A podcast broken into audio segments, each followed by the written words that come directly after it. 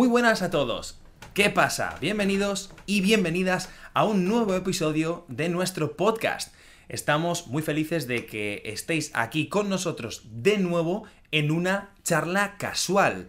¿Qué es una charla casual? Pues es mi formato favorito en el que no vamos a hablar sobre un tema específico, sino que simplemente vamos a tener una conversación casual para que vosotros y vosotras nos escuchéis, pues mientras estáis en el trabajo, mientras estáis en el gimnasio, mientras estáis en el coche. Y esto no sería posible sin Juan. ¿Qué tal, Juan? ¿Cómo estás? Pues eh, muy bien, encantado de volver a estar aquí con vosotros otra vez más. Muy bien, y, a, nosotros de tenerte, obviamente, obviamente. Así que, así que nada, pues eh, eh, cuando, cuando hablé con, con Joan sobre esta pequeña charla casual, eh, ya sabéis que queremos hacer algo pues lo más casual posible, valga la redundancia, y le he preguntado, bueno, Joan, eh, ¿de qué podemos hablar en esta charla casual? Y él me ha respondido, ¿qué me has respondido? Pues bueno, sobre el fin de semana, ¿no? ¿Qué hiciste el fin de semana? ¿Qué más casual que esto, que esta conversación que, tenemos tantas veces con estudiantes, pero por supuesto también con nuestros amigos, familia, Ah, con la gente a nuestro alrededor. Entonces, John, ¿qué hiciste el último fin de semana? Pues lo mismo que tú. En parte sí, ¿no? En parte sí, en parte sí. Y es que eh, no, no, hay nada casual en la pregunta de Joan, porque este fin de semana estuvimos en lo que fue mi despedida de soltero. Bueno, eh, ¿les puedes explicar un poquito a nuestros oyentes qué es una despedida de soltero? Por supuesto, una despedida de soltero es uh, un día especial uh, en que uh, los amigos o amigas de una persona que se va a casar le preparan pues muchas actividades diferentes, divertidas, para pasarlo bien, para pasar un, un, poquito de vergüenza también a veces. Un poco. Para, para beber juntos, para, bueno, eh, hacer esta despedida, ¿no? Este periodo final antes del día de la boda, antes de casarse. Entonces, eh, el sábado pasado eh, a John le tocó pasar por esto. ¿Y cómo te lo pasaste? Pues me lo pasé muy bien, me lo pasé muy bien, obviando el, hecho de que estaba muy enfermo. Eh, tuve muy mala suerte. digamos que eh, fue mi despedida de soltero holandesa, es decir, eh, con, todos mis amigos aquí en Holanda, en los Países Bajos. Em, y tuve la mala suerte de que en la misma semana, pues mi chica comenzó a estar un poco enferma y ya sabemos que por culpa del corona y de la, pandemia en general, pues nuestros cuerpos ya no están acostumbrados a, cosas como las gripes, eh, las gripes... Mm, ocasionales o estacionales. Y em, cuando me levanté, cuando me levanté por la mañana en, el día de la despedida, lo primero que hice fue escribir a uno de los, de los chicos. Eh, le dije, Steph, estoy muy enfermo. Tengo mucha fiebre y, y, bueno, pues eh, voy a intentar tomar medicinas, hacer lo que pueda para sobrevivir, pero si es posible, por favor, tenemos que posponer esta fiesta. Y me dijo, no. No, no, no, no, no fue posible. Y yo recuerdo desde la otra perspectiva, ah, teníamos un grupo ah, en, el que estábamos pues la gente que, iba a la despedida y nos llegó un mensaje de voz y yo lo escuché en casa y pensé, hostia, ¿qué voz tiene John? No vamos a cambiar esto. Ya, fue suficientemente difícil encontrar una fecha para que todo el mundo pudiese ir. Ah, entonces dijimos, bueno, que John se tome alguna pastilla, que se tome un té calentito y seguro que en tres o cuatro horas se va a encontrar mejor. Y si no, pues le daremos cerveza hasta que se encuentre mejor. Y así sucedió. sucedió exactamente eso. No, pero eh, como dice Juan, es que eh, no es fácil organizar en general nada eh, con un grupo grande de personas en Holanda, ¿no? Porque hemos hablado muchas veces sobre Holanda, sobre los Países Bajos en este podcast. Y, es que es una cultura en la que la gente pues tiene muchos planes desde hace mucho tiempo, tiene sus, sus agendas cubiertas, tiene sus, agendas o sus em, fiestas, sus eventos planeados con mucha antelación, entonces fue absolutamente imposible moverlo al, siguiente sábado incluso. Absolutamente. Ni, incluso ni, ni el próximo día, ni el domingo. Porque ya teníamos todo reservado, la gente había hecho sus, sus, cosas en la agenda, entonces ah, seguimos así. Y bueno, nos encontramos, ah, pienso que a la una y cuarto más o, más o menos en ah, la estación de Utrecht. ¿Y, qué hicimos? Pues lo primero que, que, hice desde mi perspectiva es, eh, bueno, nosotros eh, yo estaba con otro amigo y con, otros dos chicos más que después se unieron y comimos el almuerzo. Eh, en teoría no estaba planeado, pero yo estaba tan mal que decidieron darme comida por si yo eh, me, recuperaba o resucitaba de alguna manera. Pero nos encontramos y lo primero que hicieron fue vestirme de unicornio. Fue, fue lo primero que, que hicieron. Me dieron un suéter que a día de hoy obviamente sigo teniendo y, lo voy a seguir usando, por supuesto. Está muy bien, ¿eh? Está, muy está también para trabajar. Es verdad, yo lo utilizaría, lo utilizaría para trabajar y no creo que mucha gente se, sorprendiera de esto. Pero pues un suéter de unicornio con, su cuerno, con sus eh, pelajes de arco iris. Y nos fuimos a un lugar, a una sala de realidad virtual. Eh, para lo que, los que no sabéis, ¿Qué es la realidad virtual? Pues Joan os lo explica en un momentito.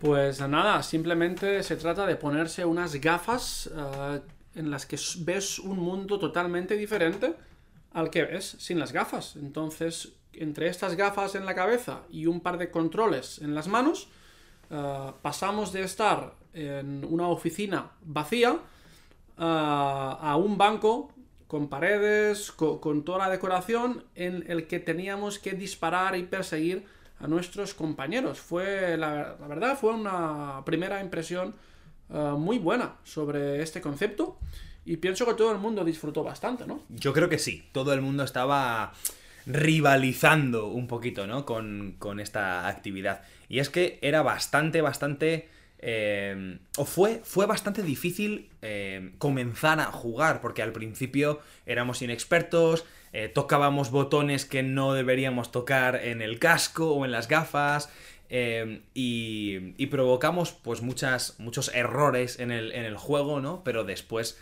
eh, disfrutamos mucho disparándonos los unos a los otros con pistolas. Estuvo bastante, bastante bien. Sí, fue guay. También fue una buena forma de conocer a la otra gente, ¿no? Porque yo conocía quizá a John y a otro compañero de trabajo, pero los, los otros, a uno lo había visto en una fiesta, al otro me sonaba de algo, pero a los otros no, no tenía ni idea de que existían. Entonces fue guay para empezar a romper el hielo y hacer un poco de, de grupo, ¿no? De conocer a la gente. Sí, Sí, la verdad es que fue, fue muy guay empezar a ver a todos mis amigos que muchos no se conocían juntos, disfrutando, jugando. Fue, fue una buena experiencia.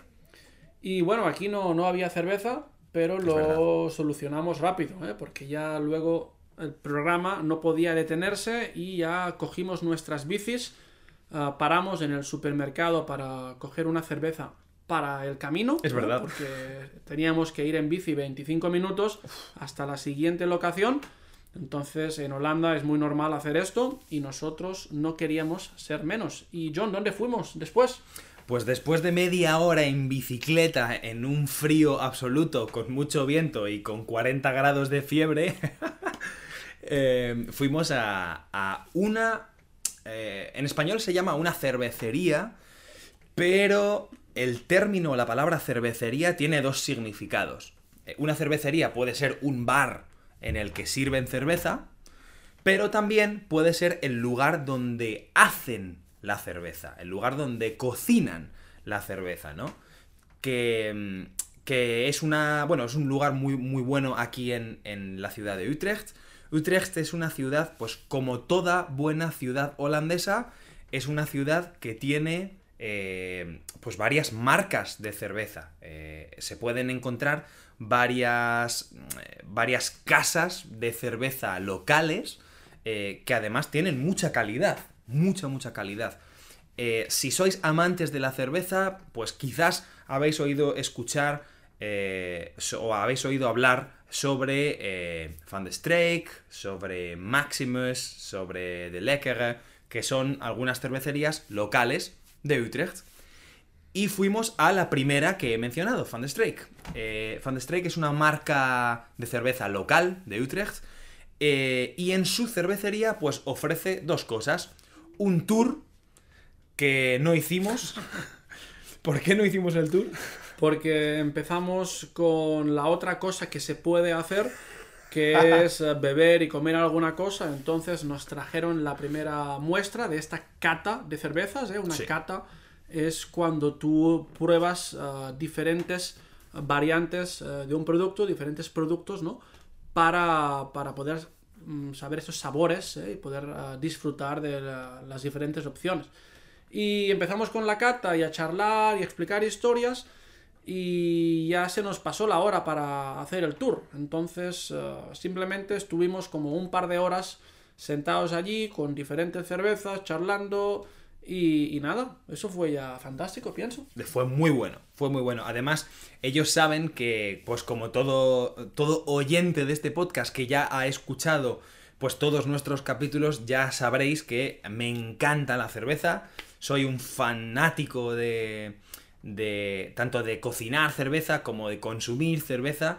eh, y no solo consumirla en grandes cantidades, sino exactamente lo que hicimos en ese día, que es mi cosa favorita que hacer con la cerveza tomar pequeñas cantidades pero de cervezas diferentes y tener la oportunidad de probarlas, de saborearlas y de eh, valorarlas también, de ponerles una nota o un porcentaje de acuerdo a si yo pienso que son, son buenas o no son buenas.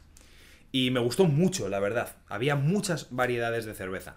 Sí, fue guay también porque con la cerveza la gente ya se fue soltando más. ¿eh? Ya, Sí. ya nos conocimos en, el- en la, en la- realidad vir- virtual y en el camino en bicicleta también pues charlamos unos con otros, pero cuando estás en una mesa, en un bar y ya tienes las cervezas, ya la gente se suelta, ya empieza a contar las historias, historias divertidas ah, con John como protagonista o como parte de, de ella. Sí. Entonces ya, de hecho, alguno de nosotros mm, ya se animó un poco, ¿eh? Sí.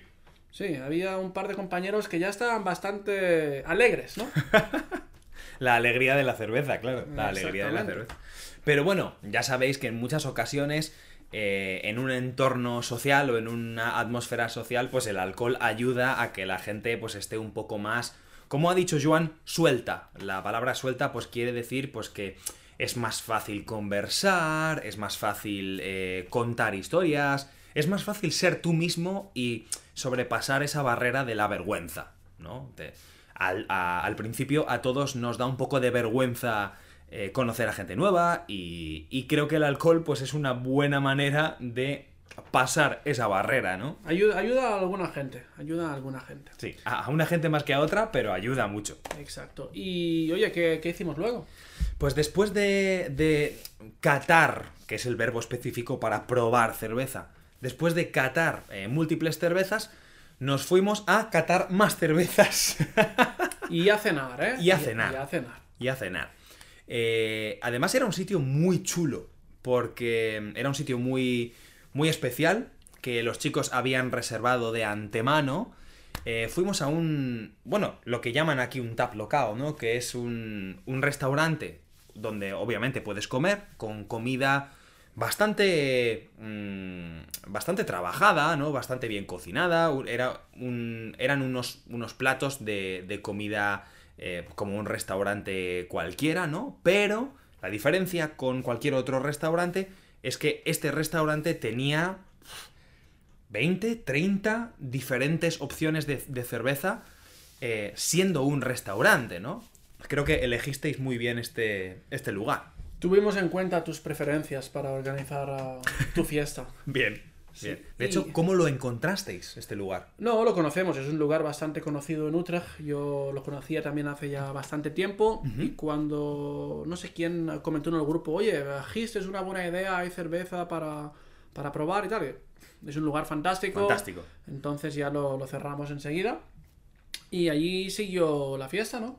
Sí, sí. Y bueno, al final disfrutamos, disfrutamos mucho porque cenar con, con personas que ya han estado todo el día juntos, que ya han, han tenido tiempo para hablar, para conocerse, pues ya había muchas más bromas, había mucha más complicidad, eh, nos, nos lo pasamos muy bien realmente. Exacto, exactamente. Y luego, ¿qué, qué más hicimos eh, después de esto? Eh, bueno, luego, luego fue eh, la parte de la fiesta realmente, ¿no?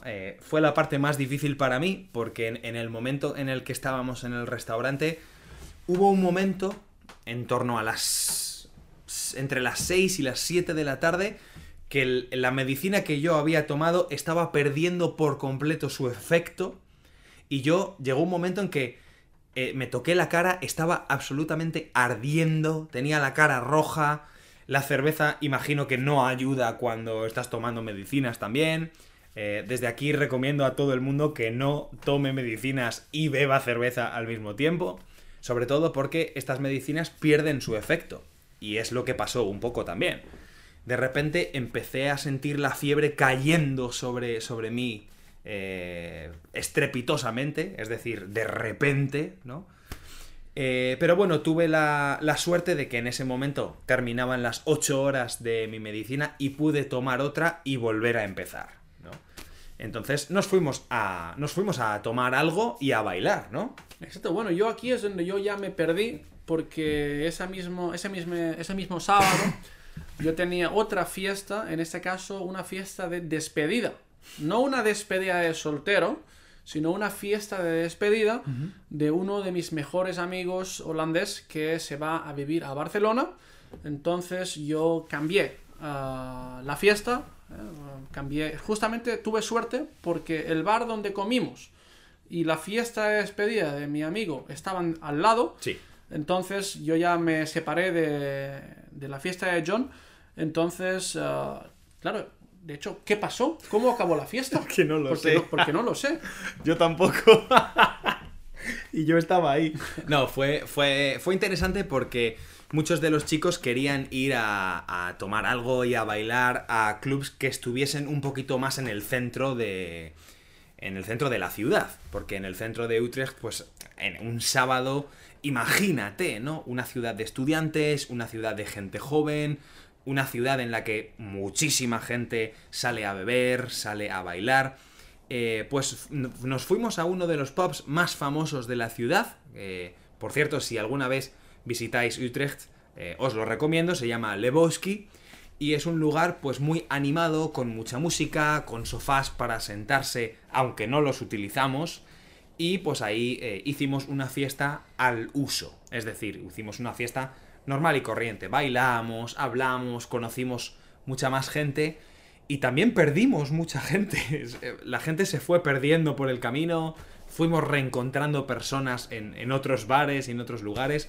Al final fue, fue muy agradable. Y yo estaba en la cama a la una de la mañana. Que no es tan tarde. No es tan tarde. Y, y lo conseguí. Me sentí muy bien. Felicidades, fue un día duro también, ¿no? Fue un día Fue un día divertido, pero duro. Muy duro, sí, sí. Y oye, para ir terminando ya este podcast de hoy, ah, ¿cómo fue el domingo por la mañana? El domingo por la mañana, bueno, yo tengo que decir que cuando, cuando te pones enfermo, eh, primero tienes una fase de subida, ¿no? Primero vas notando los primeros síntomas, el siguiente día ya estás un poquito peor, el siguiente día estás mucho peor, y a partir del tercer o cuarto día ya va bajando, ¿no? Los, síntomas van bajando, van disminuyendo. Yo estaba en la fase de bajada de, mi enfermedad y el domingo siguiente fue como recomenzar la, gripe de nuevo. Absolutamente. Me desperté pronto, relativamente, a las 9 de la mañana, con la boca absolutamente seca, con un dolor de cabeza enorme. eh, la espalda me dolía, no sé, parecía que me habían pegado una paliza, ¿no?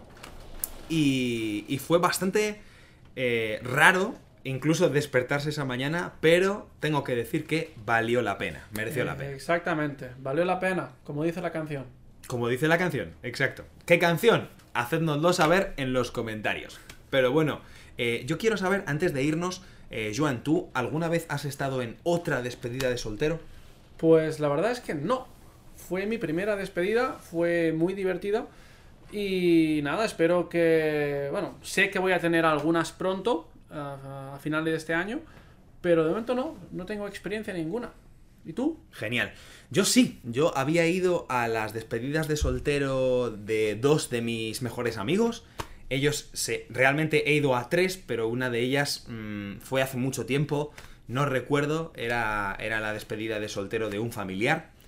Y. Y la verdad es que me, me gustaron mucho todas, pero todas tienen una cosa en común, que es eh, abusar de la persona a la que en teoría estás eh, celebrando, ¿no? Estás felicitando. Por ejemplo, se me vienen a la cabeza ejemplos de despedidas de soltero donde hemos usado al novio, a la persona que se casa, como diana, como objetivo para jugar a paintball. Eh, hemos hecho, hemos tomado a un chico mientras dormía y lo hemos llevado a una ciudad cinco horas en coche lejos de nuestra ciudad para que se despertara en la playa y allí pues tener fiesta y cosas. La verdad es que siempre es muy bueno disfrutar una, una buena despedida de soltero y cuando estás con todos tus amigos pues es mucho mejor y más especial. Pues nada, espero que también disfrutes la que te espera en Madrid. Oh, yes. Ya que tienes dos despedidas de soltero.